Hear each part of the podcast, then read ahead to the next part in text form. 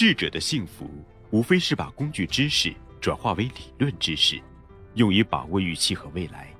企业运作需要一部一书在手、通览全局及运作企业全局和要点的著作。这本书就是《现代企业理论》。欢迎收听玄宇文化。我们也是久违了啊，他已经好几期没有分享。然后今天说的是品牌的价值分析，企业的品牌理论。我们经常在说一句话，就是万事万物拼到最后的都是拼的文化。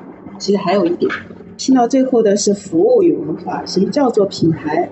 看了这篇文章，给我个人的这个想法就是，服务与文化形成了自有品，然后品牌的这个影响是反过头来就是推导推广其服务与文化，它是一个良性循环的一个过程，是一个相辅相成的一个关系。然后，什么叫做品牌呢？品牌的效益又是什么呢？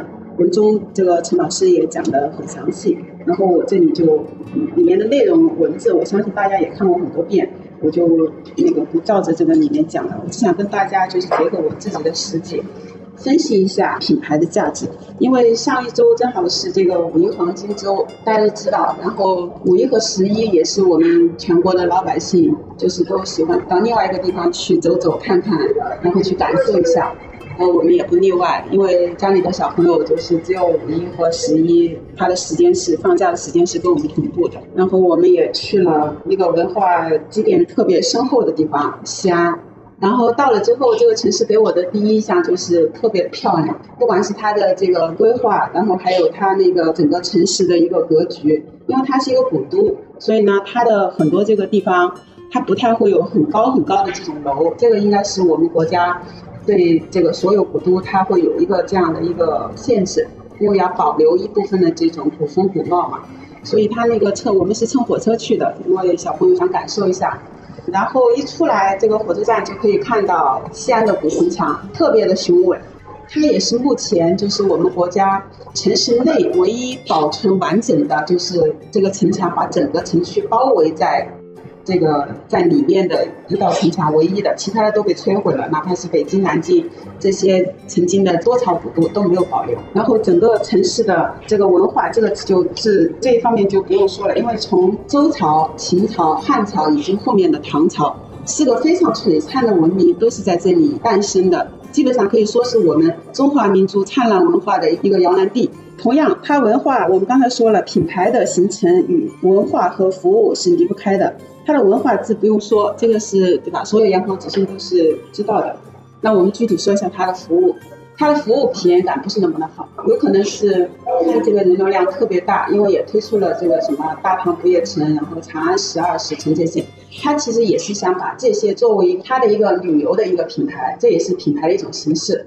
然后如果说是从数据人流量这方面来说，它这方面推广的是不错的，人特别特别多，街上的人走都走不动。这个大唐不夜城，我们甚至都没有等它到那个不夜的时候，天亮的时候我们就撤了，因为实在是太乱了，人太多，没有办法保证安全，因为家里老人小孩都在一块，人挺多的。然后他们的给老百姓的这个给我们实实在在的这个服务的感官，无非就是从几样出发，一个是吃，还有一个是行，还有一个是住。然后这上面我觉得都是不太好。因为先从吃说起，我们去的，因为也想感受一下，就是当地的这种传统的饮食文化嘛，然后也想带小朋友去见识一下。我们都是南方人，所以呢，他从小我们从小的饮食习惯都是可能是以南方的这些为主。然后带他去了一个老字号，叫同盛祥。然后这家饭店是成立光绪年间的，到目前已经有很多很多年的历史了。同样的，我们那个包房正好对的，我还跟你们说过，正好对了外面是呃一所那个非常有名的学校，叫陕西省西安中学。这个学校也出了很多的这个对社会很多贡献的这个人，贡献的企业家。各方面的人都有，包括国家领导人很多也是这个学校走出去的。然后这个学校呢，也是一个品牌，对吧？这个学校成立于什么时候？成立于宣统年间，就是溥仪皇帝在的时候，这个学校就已经在了。但是这个饭店跟它是面对面的，就是一路之隔啊，就在马路对面。这个学校到目前为止的品牌，对吧？提起来都是第一块招牌。但是这个饭店呢，还比它早二十多年，但是提起来现在给人的感觉是什么呢？也就是一个老字号而已，三个字的老字号，对吧？里面不管是当然它的格局也进行过翻修，它的这个整体的装潢也符合现在这个人的审美，包括它的那个墙壁上也贴了很多它这个饭店的历史，这也是它的一种文化。但是它的服务确实是不到位，因为我们人很多，然后要了一个很大的一个这个包间，在里面我们跟他们提出了我们的一些饮食习惯，有很多我们是吃不习惯的，啊，他们那个什么泡馍呀，分我这个那个口味啊，对吧？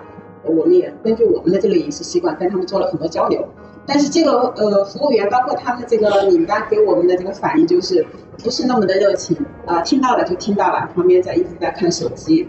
然后过一会儿啊，你们的菜好了，然后就端上来。我们说我们不是要的这个，刚才跟你讲过了，对吧？我们有人忌口的，是不吃这个的。但是他们也感觉没有，就是很放到心里面去。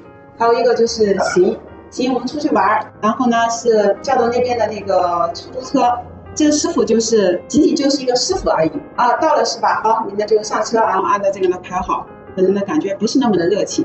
然后呢，也没有与千年文化的一个古都的一个地方与这个来相一个相得益彰。这个其实是通过你，我们是可以感受到这块土地上的这个人是怎么样的，对吧？他的文化的确没得说，但是呢，人文和服务方面，你们作为一个这样的人，作为一个当地的人，作为一个西安人，那你们是不是也要向我们传递你们这个城市所有的热情和温暖，对吧？但是他们给我的感觉是没有做到的。最大的对比是什么？我们玩好了之后回来上海，然后到了这个车站，呃，我们因为拿了很多行李，因为出去时间长嘛，然后这个师傅就是这个出租车师傅，我们是在车见到我们的第一句话就是很开心，当然有可能是过节，他生意也很好啊，他也很开心，就说哎呦回来啦，我们说哎回来了。他就说，哎，去哪里玩了？就跟我们打招呼。哎，你这行李很多的，我这个后备箱开好了，我来帮你一起拿上去。这他见到我们的第一句话，我们也不认识他，就是网上随机叫的，碰到谁就是谁，对吧？车站就排队了。当时我们的感觉就是，哎呦，怎么感觉就是差别这么大？这个服务的这种就是这么大。他们那边人感觉就是好像不太会有这方面的意识，到这边去可能就是这样吧。再加上有可能就是人也确实是多，可能他们也累了，这个也有这方面的原因。但是给我的感觉就是，我们不管是做什么工作，特别是做这种社会服务型的工作的时候，你传递的不仅仅是你个人的一个价值，其实是与你当地的这个整体文化是有关系的。特别是作为一个主打旅游的城市，其实我们很多东西我们时间短，然后人也比较多，不可能去各方各面深入的去体会到的。给我们的体会，无非就是跟我们有过接触的这些人，你们传递给我们的，就是我对这个城市最基本的一个印象。反正也通过分享这个事情，也跟大家分享一下，我是觉得品牌的形成是特别的不容易的。然后在品牌的形成的过程当中，我们是不是赋予了这个品牌自己最大的一个力量、最大的一个努力？然后品牌如果形成了，我们是不是尽我们自己最大的这个努力在维护这个品牌的形象？这个是我们应该要深思的。谢谢。这篇文章具体里面的东西价值什么的，我也不展开细说了。就是引出我两个出发点，一个就是因为我以前也不是这纺织行业的，然后进了这行业，哎，知道这行业的规模哈，了解很，但是也在会想嘛。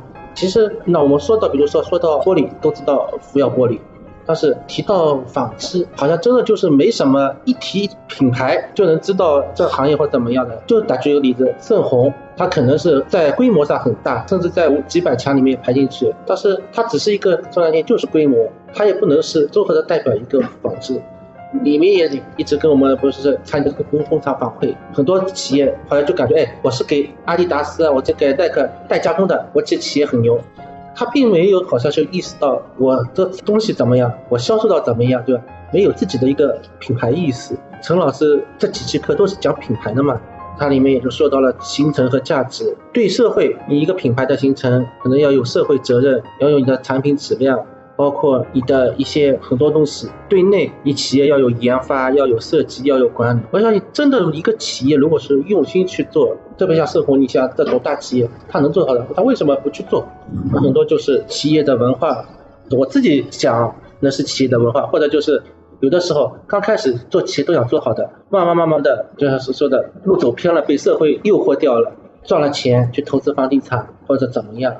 其实这种很多。像我们现在就是我们一直在强调的，虽然说我们目前公司自己的规模大，但是自己在内部的管理也好，包括平时我们这些公益的一些事情、一些社会责任，包括我们在完善自己的企业文化学习方面，都做得很扎实，就是一步步来吧。这这是一一点，就是说从品牌的道路上，还有一个就是他说到了，你一个品牌，那你的上下游必然会产生一个辐射，包括你的上级的供应商和下级的供应商。也会同一个层次，那就我想到了最早陈老师给我们提出的十六字，就是强强联合，共同进步，以诚信为本，一票否决，相当于是你在成立品牌、建设品牌的道路上，也会有志同道合的人会一起进去发展。但是这个路就是说需要每个人是的，因为他第三点就说到了，就企业品牌的建立，内部的管理是需要整个企业的系统的支持，包括我们每个人。最简单的就我们上期也是说了。对企业来说是品牌，对个人来说就是人设。你在自己的自己岗位上怎么做好，也是为这个品牌的建设出力。就这些，谢谢大家。啊，我看了这次这篇文章啊，我主要是想说一下品牌的支持系统，就结合我自己。第一个说了一个产品，比方说，我就非常喜欢阿迪达斯，是阿迪达斯的铁杆粉丝。为什么呢？因为产品和服务各方面，它的，因为我也喜欢运动嘛，然后它的款式啊，包括质量啊，售后服务啊，我觉得和这一点就非常的契合。第二点呢，说了这个营销支持的这个子系统，那我也举个例子，你比方说阿迪达斯深耕于足球世界杯，那作为我来说啊。然后呢，之前又请了贝克汉姆做代言，我觉得这给品牌整个这个价值做了一个像那个蓄力一样的，所以立马就得到网络了一大批的粉丝吧。然后第三点呢，提到了企业内部的支持子系统，我想重点的说这一点，因为我们结合我们的工作啊，其实的品牌企业对外的产品品牌、服务品牌。它的基础还是由企业内部，其实说白了还是由人来完成这个事情。所以说这个里面提到了，因为上一集我们上一期我们也说了呢，品牌的这个文章，我们提到了每个人也有每个人的一个品牌，尤其是当时王书文说的第一句话就是把字不要 dictate。那么第三节里面也说到了，其实我觉得这个几个观点也是非常朴素的，企业的品牌靠大家来维护，怎么维护啊？也很简单的，第一遵守企业的规章制度，这是最基本的。第二。和企业有共同的目标，和企业的文化观、价值观相同。我想说的是，这个很难吗？其实不难。但是如果你不想遵守的话，那就是非常难。尤其是最近我们对外和 H&M 的合作啊，包括和其他工厂的一些合作啊，我们现在比较强调的是一个保密协议，我们知识产权的不外流，包括外面模仿的事情。我其实这两天最近这段时间，这个事情我一直心里面比较害怕了。包括这次我跟肖律也说到我们这个冰康。冰康那边的发货，包括白白包装啊，对吧？包括等等等等，为什么会造成这样的原因呢？其实还是人的问题。从我心目当中来说啊，前面大家说的怎么维护品牌，说的都是上限。我今天就来说一下下限。不说你为企业品牌添砖加瓦，至少你不要拆企业的台脚。在我心目当中，因为之前我们也外面知道一些事情，包括各方面的。如果说你利用了一个企业的品牌和企业的资源为自己谋取私利，在我心目当中是最瞧不起。你包装的再好没有用，你这个本质和那些贪官污吏又有什么区别呢？会上面道貌岸然，私底下男盗女娼，这有什么区别？我之前在我们在说什么的时候我讲过的，我宁可接受和小人交朋友，我不会和伪君子交朋友，就是这么个道理。包括像我们今后的发展过程当中，我们公司也好啊，有外面的社会的合作团体，我们会招一批大学生啊，或者我们员工队伍也会扩大。在这个基础上，我们企业内部的品牌对企业内部员工的影响和吸引，我觉得是至关重要的。因为作为我们工作上面来说，我自己是深有体会的。你一个人责任心但凡强一点、弱一点和没有责任心，同样在做一件事情。它最后的效果，我们说我们强调是绩效嘛，千差万别。所以说，作为我们内部来说，核心的这个东西，我觉得会影响到每一个人的。它不是说今天能够体现出来，明天可以体现出来。就像家长对孩子影响一样，耳濡目染，言传身教，它会慢慢发酵的。到后面形成的破坏力非常非常大，可能不是几个人，可能团队共同努力，也不是在短时间内能够把这个坏的影响收回来。所以我跟大家分享的时候，一直强调，所有的事情把焦点放在自己身上。我想说的就这些，谢谢大家。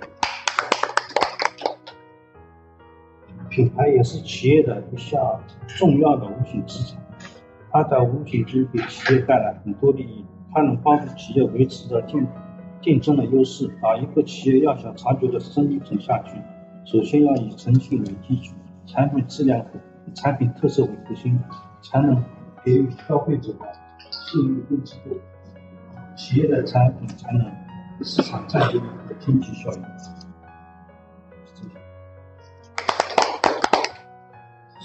篇文章我看到了之后，我发现它主要分成两大块啊。第一块是在讲品牌的一个价值，它主要是在讲牌的一个增值效应，从四个方面，一个是它品牌价值在客户眼中对一个价值的一个提升吧。第二个是对于供应链关系当中的一个增值效应。第三个是在生产过程当中的一个增值效应。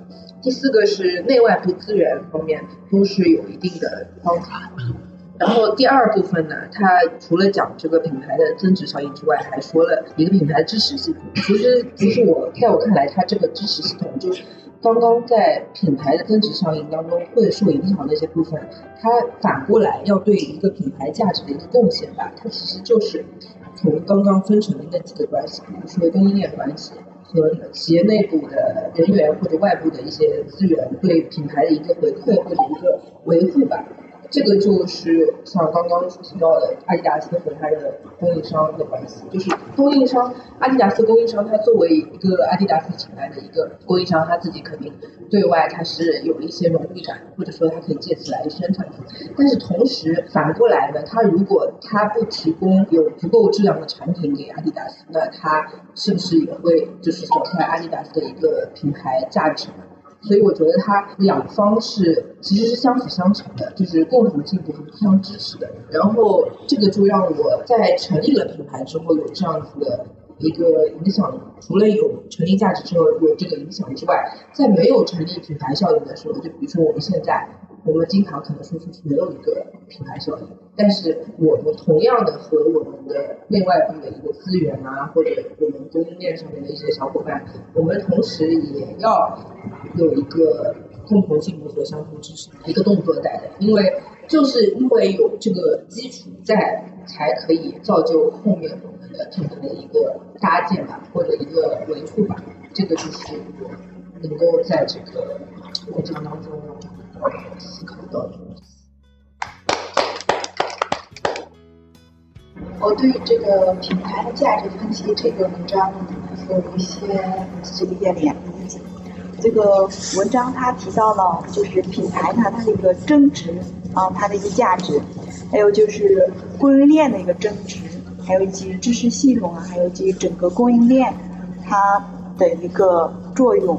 那品牌对企业呢是有那种相辅相成的那种相互成就的一个作用，因为通过品牌，它有对作用的一个员工的一个激励，它的那种热情啊、自豪感，以及呃企业内部的一个机制，以及整个组织的一个战略的一个发展，都会有很好的一个积极作用。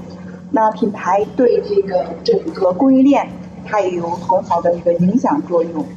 那通过这个文章的学习，那我。会想到最近比较火的几个品牌的一个效应，我跟大家分享一下。就是山东的一个淄博烤串儿，那大家可能也都会有听到。山东淄博的烤串儿，通过这个烤串儿，它这样的一个小吃这样子的一个行为，大家呢不远千里，然后去到山东淄博，然后你下了这个火车，那个政府他们会安排你直接专车到这个地方，给你安排你就是吃饭的地方，然后他们会以那个价格非常的亲民，非常的就是。让你会感觉到这个价格是非常的平平价的，没有什么就是因为它火爆了，然后去坐地起价这样子的一个情形，啊，以及包括它的一个服务，包括一个酒店的订。那你如果说他们发现了价格偏高了，他们也会有那种相对的一个惩罚的一个机制，然后就会有这种投诉机制，它的一个。服务也非常的热情，就一旦你自己自己家自己发现了自己家那个串儿可能不够了，他也会介绍邻居啊或者什么的，他让大家去满足大家对这个的一个事项，他这个服务热情非常的好，然后还会想到这个京东，因为京东它是一种大品牌嘛，然后它就反映了，就包括它自己的产品，我们都会认识到，京东它是有那种产品质量非常好，而且送货非常快。然后它的一个文化价值也非常的好，就比如说它在抗灾呀或者抗疫的时候，它会伸出援手，然后去体现这种非常好的一种就是精神，就是那种服务价值。能给大家一个很好的一个带动的一个鼓励作用，然后他对这种送外卖的这些劳动人也非常的好，就是他们的社保也包括他们，如果他们一旦出现一些就是事情，他们也会有对他们的一个子女的教育，就是辅助他们子女能够呃学到很好的一个文化，得到一个很好的教育，就让这些员工有能够有非常好的一个后辈，放心的去为他服务。就是形成了一个非常大的一个凝聚力，它有自己的一个品牌作用，也带带动了整个产业链、供应链，然后一起去去往前走。就是我们自己公司，我也会觉得也非常有很好的一个感觉。就是包括你看，在疫情的时候，那我们老板也会给我们发这个药啊什么的，来关心我们自己的员工，然后我们共同来学习这些知识的一个学习，还有大品牌。他们一个相互合作之间，我们也有一个相互之间的一个学习和分享。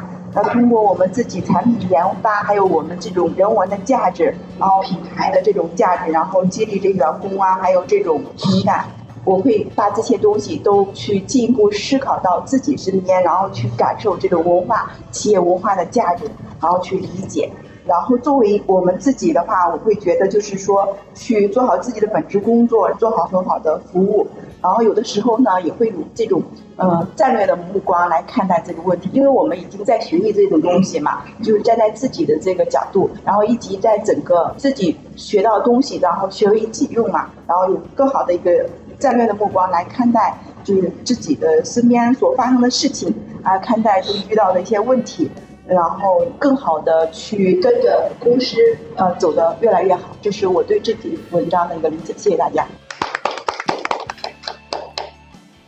好，再来就是，品牌是一种识别标志，一种精神象征，一种价值理念，是品牌优异的核心底线。品牌是用识别一个销售商或者销售商群体的商品与服务，并且使他们与竞争者的商品。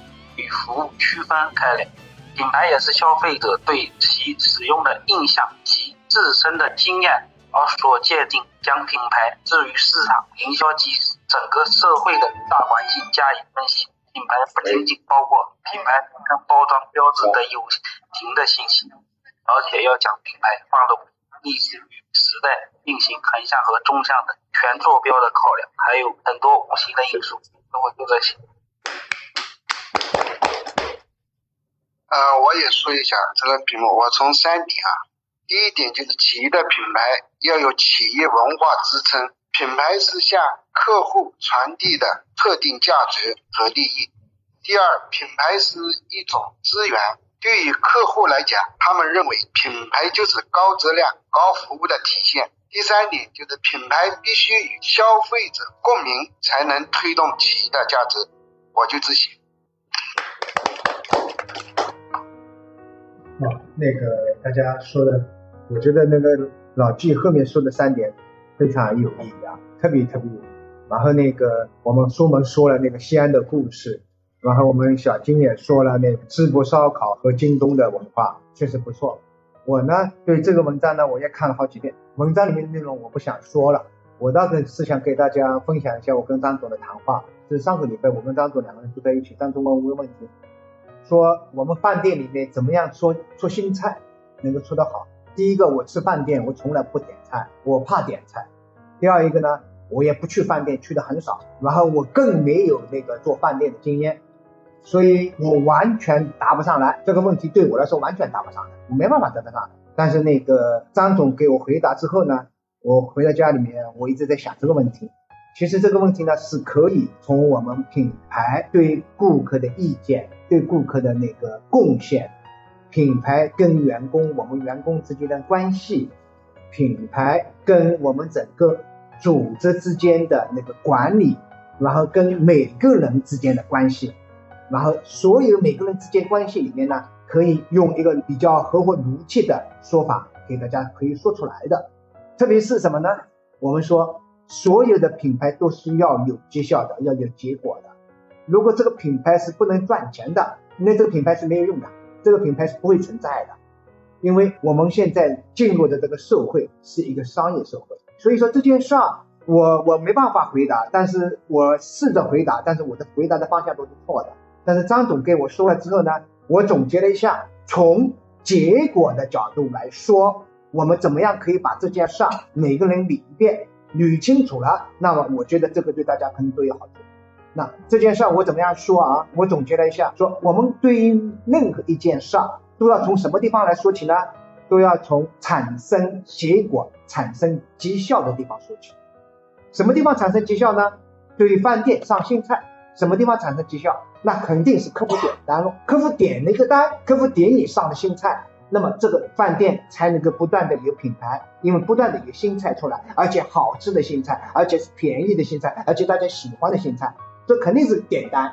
那么点单。每一个顾客愿意选你的新菜吗？那么怎么样让顾客去选你的新菜呢？抓手在什么地方呢？所以如果说我们刚才讲的客服呢，客放一边了，你怎么样去影响客服呢？那就是点单员了，是吗？所以说点单员从饭店让客户能够吃得开心，饭店能够赚钱，赚钱的那个最主要的一个抓手是谁啊？是点单员，不是客户啊。那我们其他的先不谈，这个就是就是点单员。那么点单员怎么去就把新菜可以推荐给我们的客户呢？点单人员怎么把好的菜推荐给我们的客户，而且是绝对是好的呢？而且点点单员点的菜，帮客户点的菜，推荐客客户的菜，能够保证我们的饭店是能够赚得多、赚得好的呢？那肯定是什么？那肯定是点单员要对这个新菜是吃过的，而且对这个新菜的评价，他是参与这个过程的。他肯定要理解每一个菜它的是什么样的一个状态，他而且肯定要这个点单员要知道客户是什么样一种人，不能把客户惹毛了。你多点贵的，多点那个客户不喜欢吃的，或者多点那个非常便宜的，那结果饭店不赚钱。所以说这个点单员的工作有很多的事情怎么去做的，那新菜过来肯定是点单员要试做的，试过点单员参与评估的。那么，如果说这个前面的过程结束了，那后台呢？后台是厨房，厨房新菜是怎么出来的呢？什么样的菜才是新菜才是好的呢？那我们说新菜是好的，怎么样去评价这个新菜是好的？这个新菜是能够赚钱的。那么就是说，厨房师傅怎么样烧出菜来，要所有人都不知道的情况下去品这个菜，不知道什么，不知道什么料，不知道什么价格，然后只是吃，吃出来好味，然后品好了。然后再来说这个菜是什么样的，用了什么原料，然后每个原料是多少钱，成本是多少，然后毛利是多少，然后大家有一个标准的评价，评价出这个菜是好的，那个菜是不好的。那么这个菜是针对什么样的顾客的？这个菜是针对什么样的顾客的？这个策略要定出来，定出来之后才能够点单员才能够知道点的菜是合适于我们的客户的。然后同时我们通过这样一个民主的过程，一个一个。评选新菜的过程，也让什么呢？也让厨房大师傅去做顾客消费得起的、顾客认为好的、跟我们饭店的品牌能够增值的菜起来。那我想，我大概把张总的那给我说的过程，那捋了捋之后呢，我觉得刚才讲的，我觉得这个故事可能有很多的参差。饭店的品牌是什么？饭店的品牌就是这个饭店肯定是好吃，而且是有很多的回头客，来有那人家的有品味，对吧？各方面环境啊等等等等各上面各方面的管理，然后为什么顾客会来？因为什么？因为你对人吧，并要叫做宾至如归，然后环境好，菜也好，服务员也好，吃的东西也好，又便宜，又能够解那个顾客的心意。我今天来一个人，我就是希望都是高档的，那你就给他点高档。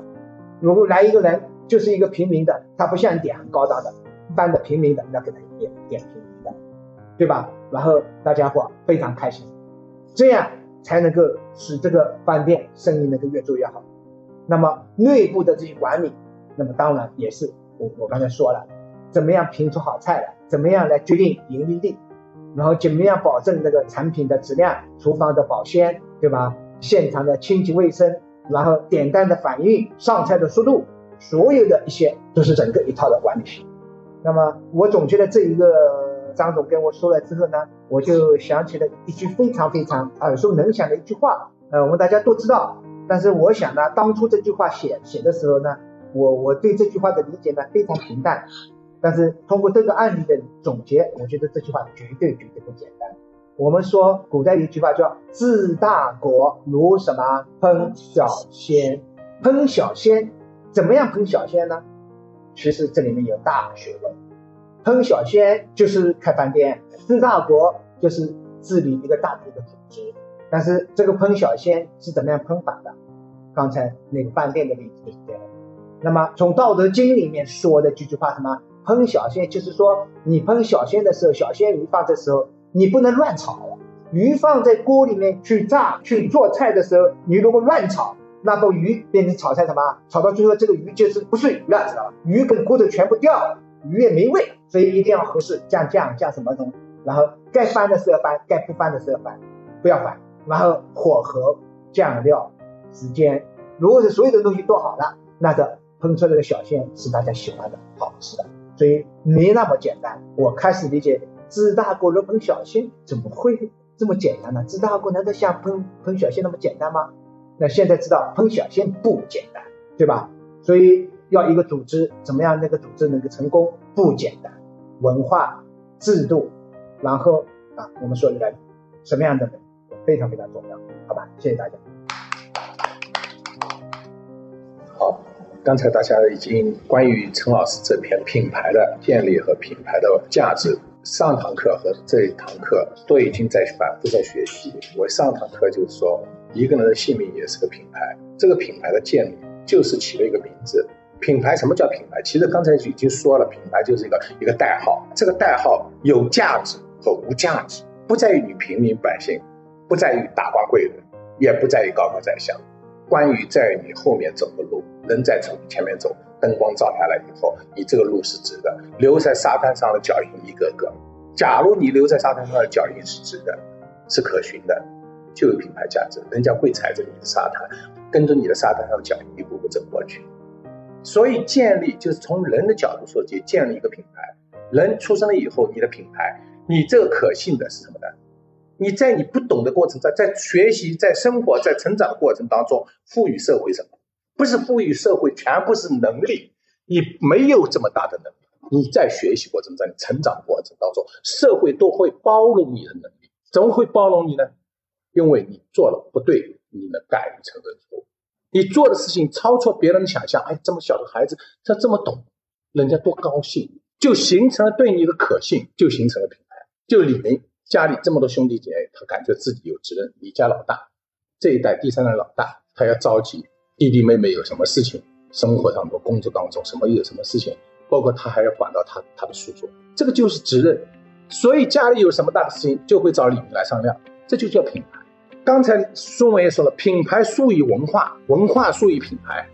但品牌为了定位品名字，这个名字以后未来更有价值和更没有价值，全是在你的后面的脚步，一点一滴。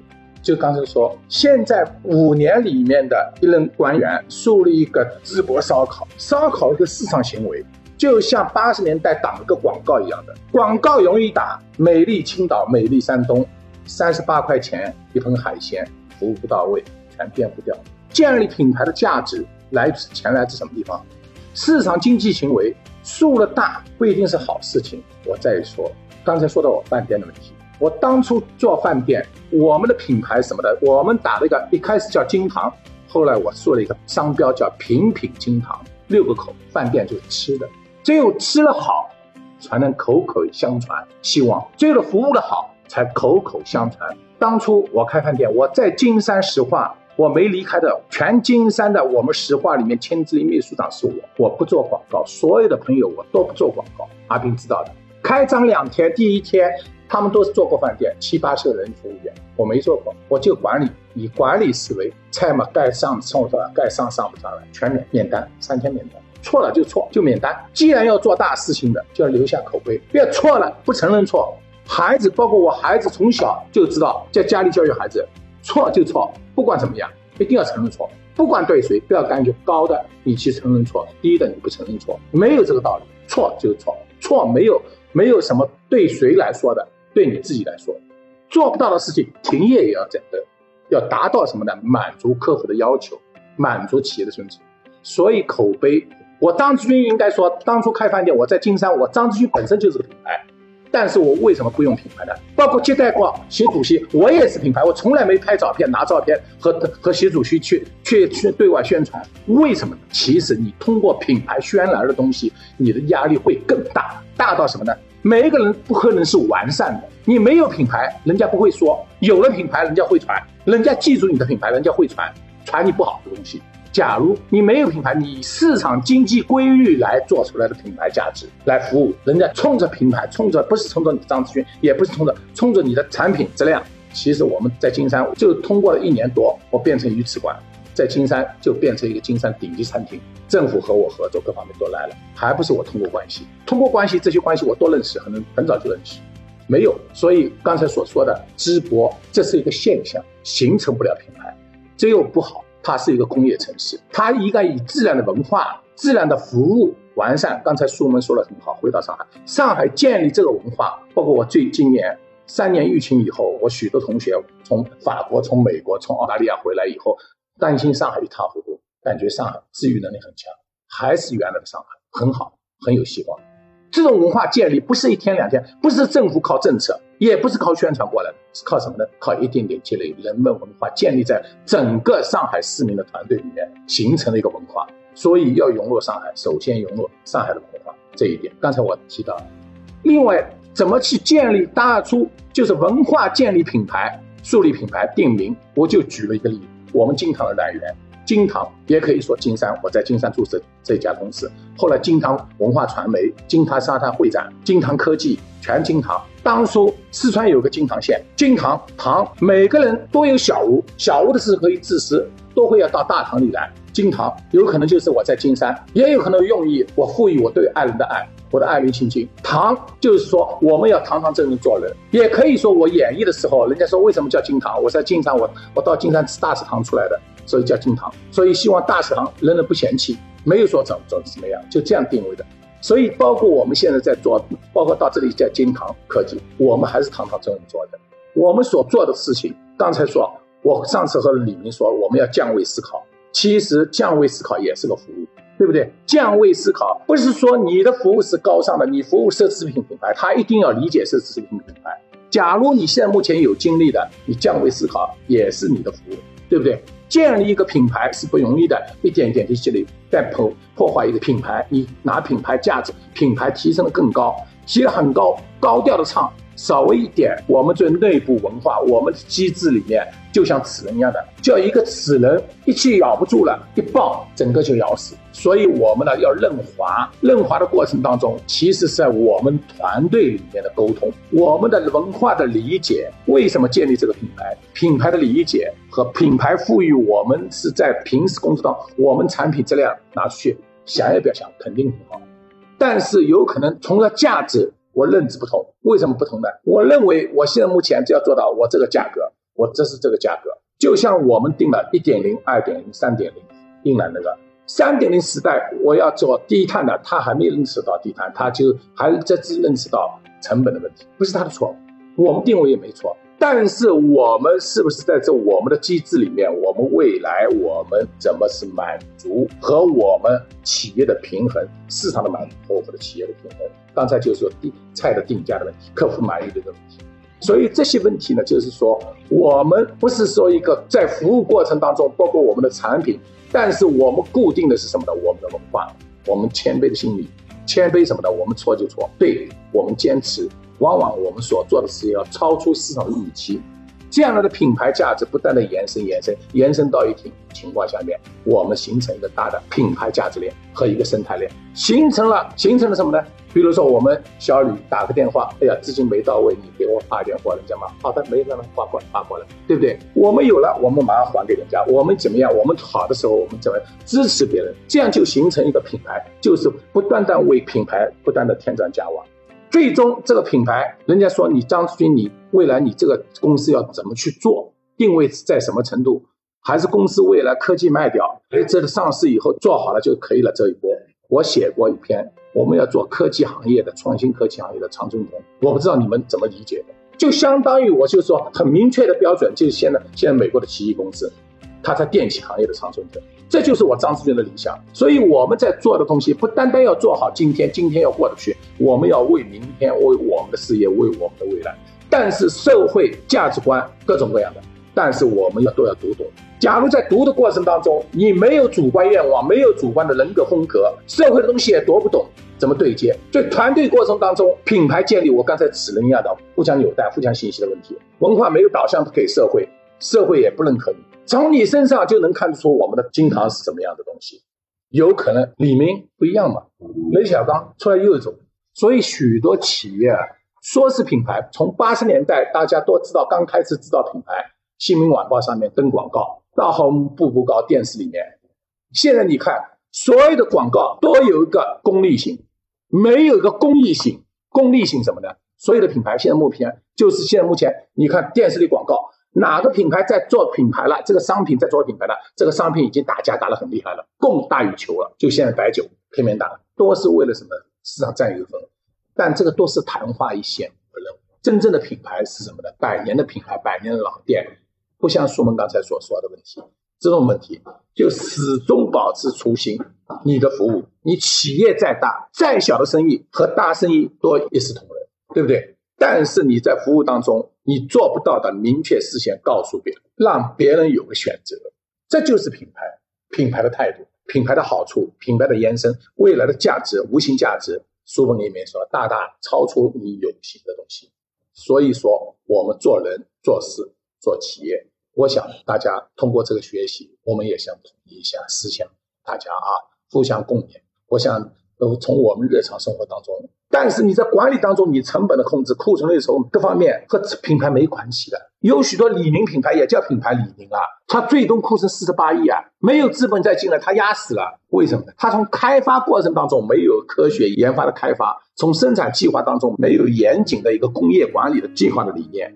所以，我想品牌就围绕个品牌这一块，我们可以延伸到我们的日常生活当中，延伸到我们的穿着。许多人说白了就是说我穿了品牌的衣服，我感觉就是个品牌。其实，无论你要改变自己还是改变文化，对自己的品味。一个人对自己的生活有品味的，什么叫品味？其实品味就是一个品牌，就是你人生的品牌，就是你做事的方式方法也是个品味，有品味导向。在这一点上面呢，我想就像现在目前 ESG 在我们工业上面，我们的企业走向，包括我们陈老师的理论，假如我们以 ESG 概念，我们的企业，假如以这个理念来导向我们的技术改造，导让我们产品定位，再加强我们的学习，企业的管理结构理论学懂了，我想企业都会走出困境。就大海里面的航船靠什么？航标灯，现在卫星导航。没有航标灯，迷失了方向。ESG 就是我们在做的，我们当今企业的生存的一个航标灯。我不知道这样举例不知道对不对啊？我这就是这样和大家分享一下，就是关于，其实是每个人身上都有一种品牌价值。所以说，人之见仁，智者见智，所谓所谓乱七八糟的东西就是昙花一现。所以当初说的我们的四四城东叫庞么庞刚路啥嘛。啊，庞彭普一哥，对不对？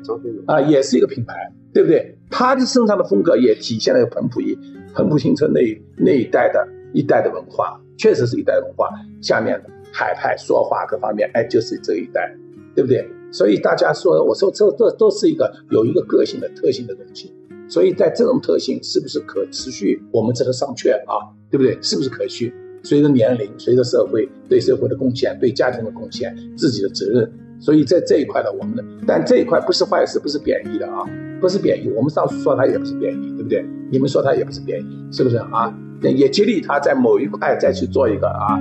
所以在这一块，大家分享一下吧，好吧？啊。